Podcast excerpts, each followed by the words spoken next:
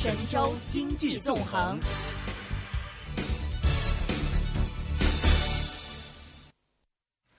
现在电话线上是接通了中央人民广播电台华夏之声证券大本营的主持是林云老师，林老师您好。啊，你好。今天的 A 股跌破了两千点，在您的预料之中吗？我觉得不意外吧，因为在目前这一带呢，持续了一段时间嘛，在两千点的上方呢苦苦挣扎，而在挣扎的过程当中呢，我们并没有看到基本面呢有任何的一个改观，足以呢让市场。呃，守在呢一千点呃两千点的一个上方。那么今年呢，A 股市场呢面临了一个前所未有的一个变数，就是 IPO 的重启，大规模的一个扩容。同时，创业板、中小板呢经过炒作之后，我个人认为呢，在大扩容的背景之下呢，也难以有效的这个维持一个高估值。那么低估值站不住，呃，高估值呢面临大扩容，那么市场呢必然有一段苦日子吧。嗯。是，OK。那么这个基本方面方面，但是 IPO 好像最近不是说这个证监会把那几家都暂时暂停，要再审查一下他们的这个上市价格吗？呃，我觉得被暂停的数量非常少。证监会呢，在面对呢这一这一次 IPO 重启之后的各种呃混乱局面的时候呢，是小心翼翼的在在应对。嗯。呃，一方面呢，你会表现到它似乎是雷厉风行。嗯。当市场呢出现不和谐做法的时候，比如说奥赛康，呃，这个这个事件的时候呢，它还是比较快的加以这个。干预啊，也是证监会呢所表态的，只要有违规，绝不手软。同时呢，也赶紧呢对原有的这个刚刚公布不久的 IPO 规则呢加了这个补丁。嗯。呃，但是呢，我觉得这个做法本身呢还是很难呃扭转呢呃 A 股市场目前的一个呃弱势。IPO 规则出来之前呢被寄以厚望，以为说这次 IPO 规则可能能够扭转呢 A 股呢这个很多老的一个问题。但事实上呢，我们看到的现在呢，IPO 规则问题呢非常非常的多，呃，比如说我们看这个，呃，针对呢超募资金，呃，这个现在呢是每家新股的超募资金呢都被挤得分钱不剩，都变成了老股的一个套现。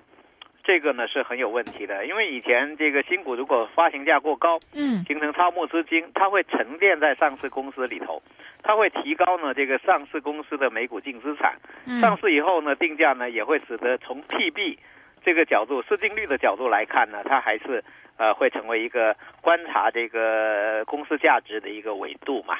但是现在呢，把超募资金挤掉以后。呃，上来的新股呢，这个净资产呢，跟以前比是大不如从前。比如说第一家上市，呃，挂牌的这个纽威股份，发行价格呢十七块六毛六，但最终呢形成了每股净净资产呢也只有两块多。然后呢，上市第一天的这个收盘呢在二十四块钱以上，那这样市净率就九倍了。我们不说市盈率是四十五倍，市净率九倍，这也是 A 股呢比较罕见的啊。这个在。一堆银行破发的背景之下呢，将一个传统的制造业企业呢，这个呃九倍的市净率，这显然是很吓人。在香港市场估计找不到这样的这个这个品种吧，所以今天呢它就跌停了啊，今天这个第二天呢就跌停了。第二一个呢，因为呃为了这个向这个机构投资者这个倾斜啊，所以我们看到呢现在新股的发行。是往下部分呢，是一般来讲是占比要达到六成以上的。那呃，中小投资者呢挂了一个呃表面的一个好处，就是可以市值配售来认购新股。但是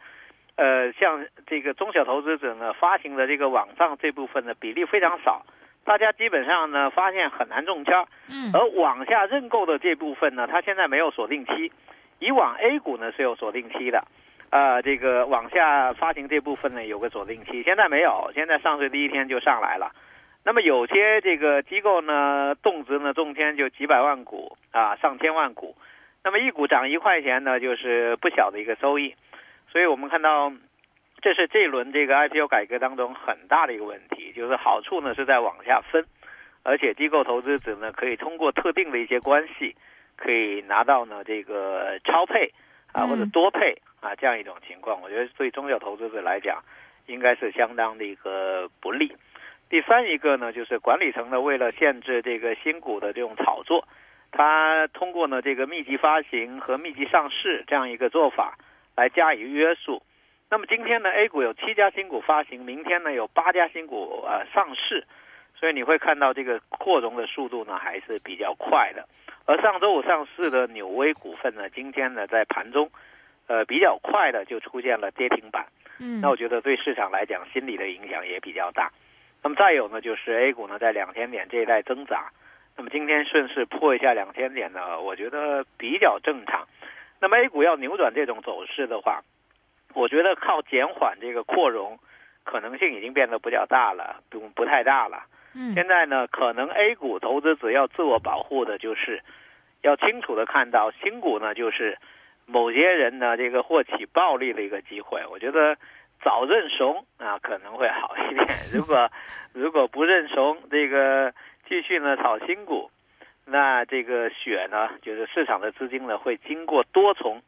抽水之后呢离开这个市场。我觉得这个影响是比较大的。而且这种大扩容的背景之下，我认为 A 股去年这种题材性的炒作可能也难以持续啊，因为嗯嗯呃没那么多钱来呃这么傻的被抽走。嗯哼，那嗯、呃那如果像这样子的话，就一轮轮往下洗的话，那会不会是让这个市场可能这个情绪理性一点？咱不要炒新股了，咱看看这个有些哪些值得投资的蓝筹股，咱投资一下，会不会呢？我觉得就得看 A 股有没有这样的一个氛围，或者有没有这样的一个造化，或者有没有这样的一个灵性。如果没有的话呢，还想赚快钱，呃，顶着雷往前往前冲的话呢，那是非常危险的。因为毕竟 A 股目前呢，就是低估值的品种，应该说还是非常低了。这个我们也在节目里头多次是这个交流过。嗯不管是跟 A 股的历史比，还是包括跟港股比，都非常便宜嘛。嗯那我觉得还是有通用的这种投资价值的一个判断。呃，应该说，如果有更多的投资者看到 A 股呢定价上面的这种搓杀的部分，呃，低估值呢带来的投资机会，呃，避免呢在新股上面的博傻，或者说在经济转型的背景之下呢，去过多的追捧一些不确定性的一些品种，那我觉得 A 股呢可能向下的空间也不会太大。因为毕竟低估的品种呢非常的低估，现在呢又处在一个分红的一个阶段，就是年终分红的一个阶段。另外这些品种呢，今年的业绩估计呢还会有同比的一个增长，所以呢又能分钱啊，又能够业绩增长之后呢，这个估值呢更低。那我觉得这应该是一线生机吧。而另外一方面呢，我觉得 A 股呢现在风险很大，风险很大呢，就是一个是扩容的这个风险很大，抽水很厉害，嗯因为。呃，不管是这个老股的套现，还是呢呃往下认购的这些机构投资者这个套现，这个呢都构成非常大的一个威胁。像纽威股份呢，呃周五上市的时候呢，换手率呢是百分之六十七，那么它其中一半呢是在往下呃认购的，呃一半呢是在往上认购。往上认购的，我们当它是全部是中小投资者中的，机构不中哈。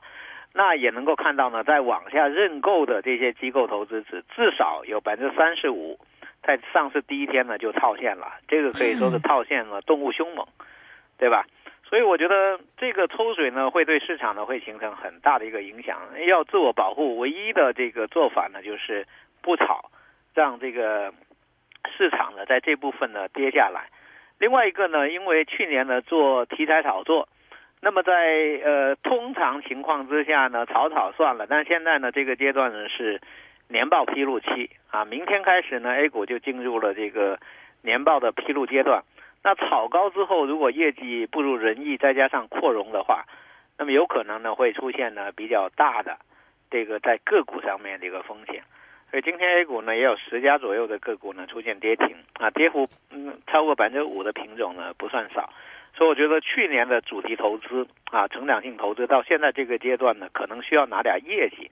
拿点成成长性来验证一下。嗯，这是市场的另外一个压力。嗯嗯，不是机构投资者一般认为是，就是散户可能会比较这种短期的行为多一些，机构投资者不都是大家希望说啊，可能会长期投资，这也是证监会希望吸引更多这个机构投资者入市一个原因嘛。那为什么是机构投资者反而是炒新股的这么一个大主力呢？我觉得是不是长期投资，或者说呃，主要是看长期投资有回报，还是说短期投资已经能够把回报拿到手？呃，投资的时间呃延长了以后，会不会像手里拿根冰棍，持有的时间越长，可能会融化的越快？那我觉得，因为新股呢本身呢发行的速度很快，而且定价很高。嗯。另外呢，A 股的这个新股的这种呃重启。大概大家也想得到，一般都虎头蛇尾。就一开始的时候呢，大家要抢抢新的这日情，可能会定价好一点，炒作好一点。那慢慢的，它必然是要露出它的本本来面目的嘛。所以对于机构投资者来讲，现在他们都是使出各种本事来讨好这个承销商，就是讨好券商。嗯。从券商那里呢拿到这个配售的这个机会。嗯。呃，据说现在已经形成了一级半市场。就是要从券商那里获得配售的话，要给人家上供啊，要交这个 呃，要要要要要交一定的这个呃盈利以后的一个一个分成，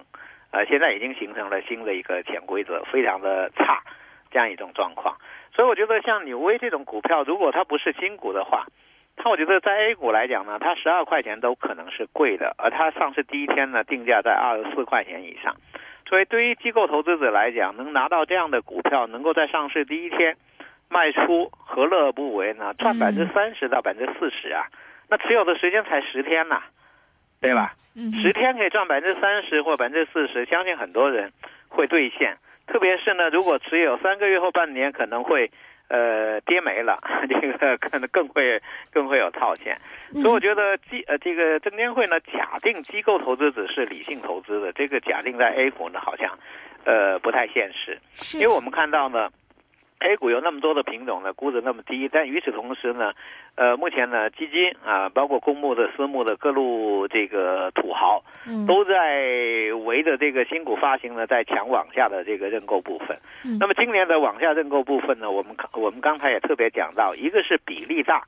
另外一个呢是没有锁定期，那基本上抢到只要不破发呢就赚钱。所以我觉得这个呢会使得这个资金呢像新股这块呢这个流动，特别是机构。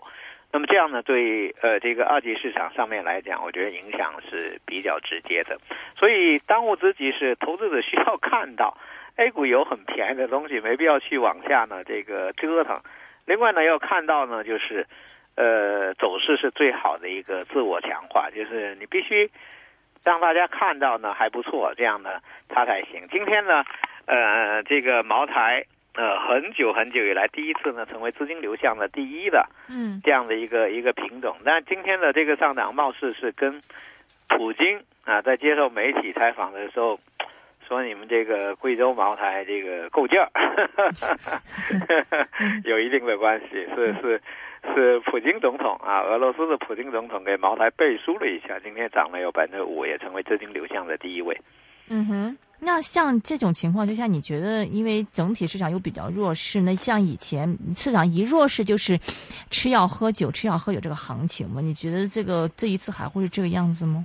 我觉得今天下午的时候呢，倒是有一个阶段呢，突然呃，这个医药业板块呢就被拉了起来。医药板块呢是呃能够看到呢，国内呢多地。就内地呢，有多地呢出现这个禽流感，对禽流感这样的出现了一个短期的一个呃消息刺激下是这样一个炒作。另外一个呢，就是我们看到九月板块呢，在茅台的带动之下呢，今天是稍稍有所反弹。这个茅台今天涨了有百分之五，呃，这个呃山西汾酒呢也涨了有百分之五。但是目前呢，从基本面来看，我觉得茅台也好，汾酒也好。都没有真正的走出它的一个困境，因为你会看到，国内呢现在在就是内地呢现在在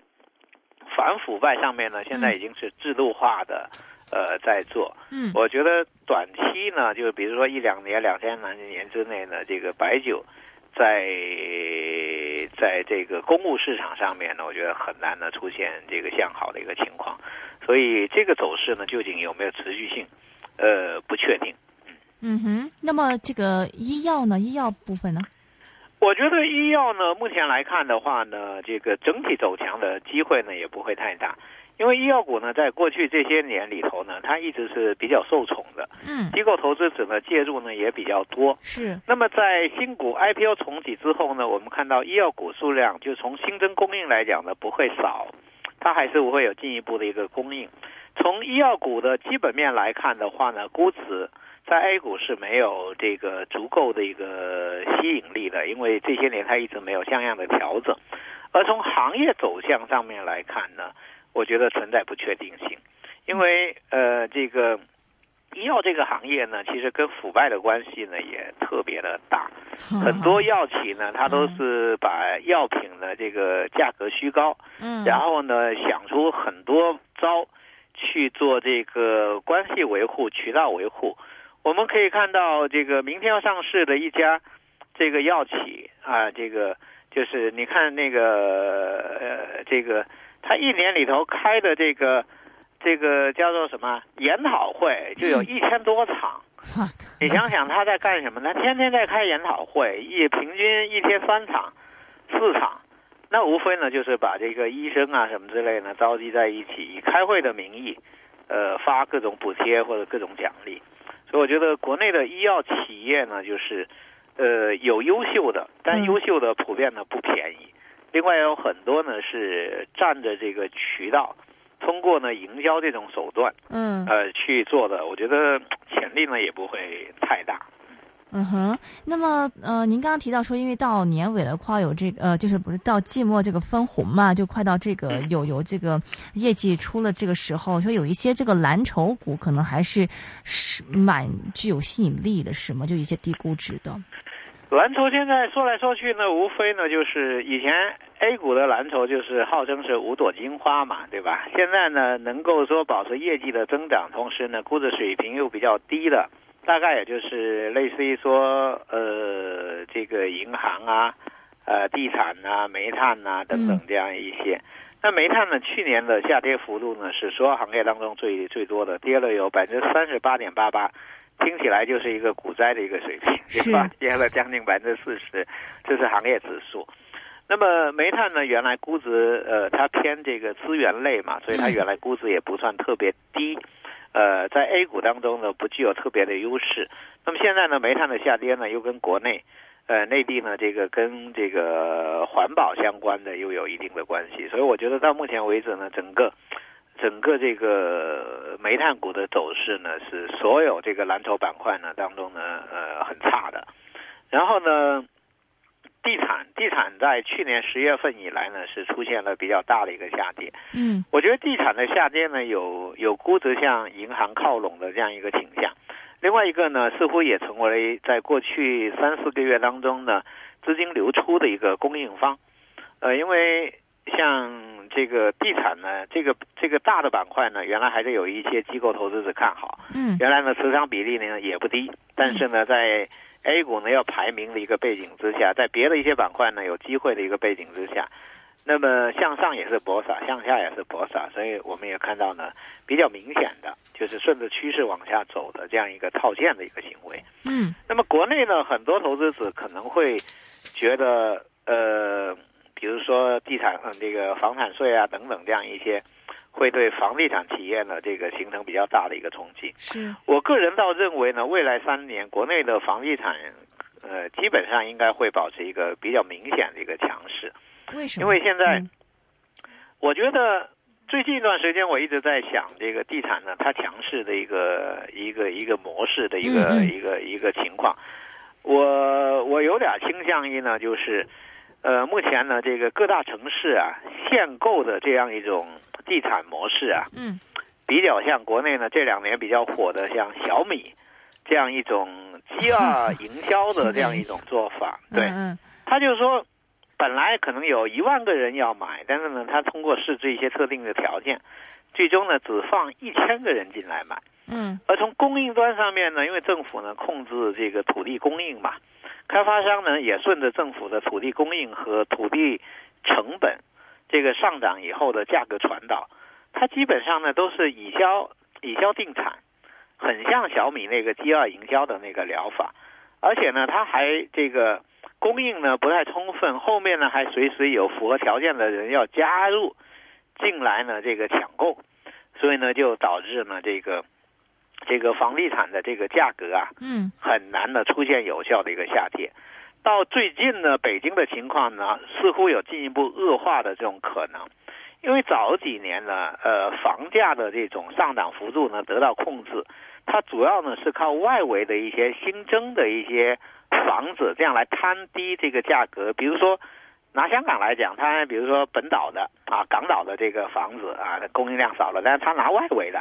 嗯啊、五环六环的房子呢填进来，这样呢来拉低这个价格。嗯但北京现在可能很难做这个，呃，做这个游戏呢，是现在五环六环的房价呢也非常的贵了。嗯所以呃，去年这个北京的房价上涨呢就有百分之二十嘛。嗯我觉得未来可能会有这样的一个问题，就哪怕你想做做账，将它价格呢看起来压一压，这个难度本身已经变得比较大，除非能够做七环，把河北的很多房子给圈进来，这样算起来呢会把价格压下来。另外一个呢就是。现在呢，北京呢开始做这个自住房，嗯自住房实际上是在商品房当中呢又切出一块。本来呢，商品房的供应量是比较多的，现在呢切出一块叫做自住房，嗯来供应呢本地符合购房条件的一些人嗯啊，要抽签来买的。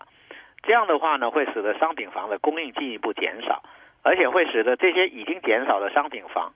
被负的这个负担呢会更多，因为它要补贴那个从公租房开始啊、嗯一系列的这种呃这个呃政策性的这种房子呢，都是最终呢都是羊毛出在羊身上，都是要靠商品房来做。所以我觉得像北京这样的一些地方啊，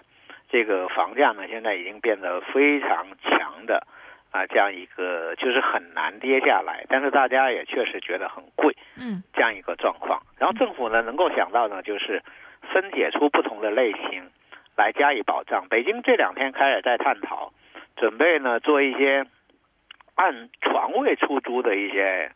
一一一些项目，就是用资产管理公司嗯征集一些这个特定的一些土地，然后按房间出租的话呢，可能很多人还是会觉得贵。然后准备呢，尝试呢用床位来出租，想想就觉得这是一个好可悲呀。呃比较恐怖的一个事情，所以是。我我一直觉得呢，房地产这个板块在 A 股的这种呃得不到认可呢，嗯。主要还是 A 股的投资者多数呢对房地产是比较敌视的，都是希望呢房地产这个崩溃，呃，然后资金的进来，然后来炒这个其他的一个股票。我觉得房地产这个板块呢本身估值很低，业绩呢确定性很高，嗯。而且他们的转型的能力很强，就是，呃，地产这些公司呢，它都比较轻易的可以孕育出新的这样一些行业出来，比如说是像转型比较早早的那个万达，它已经形成五个行业的这样一种架构，嗯万科啊、保利这些也在做这样一种工作。嗯我觉得这目前来讲，主要是趋势呢，它确实很弱，嗯然后呢，投资者呢还缺乏这个共识。嗯那么，呃但是我个人倾向于这类这种类型的个股，貌似存在着错杀的这样一种状况。好的，明白。非常感谢，是来自中央人民广播电台的啊、林云老师讲一讲 A 股的情况。谢谢你，林云老师，拜拜。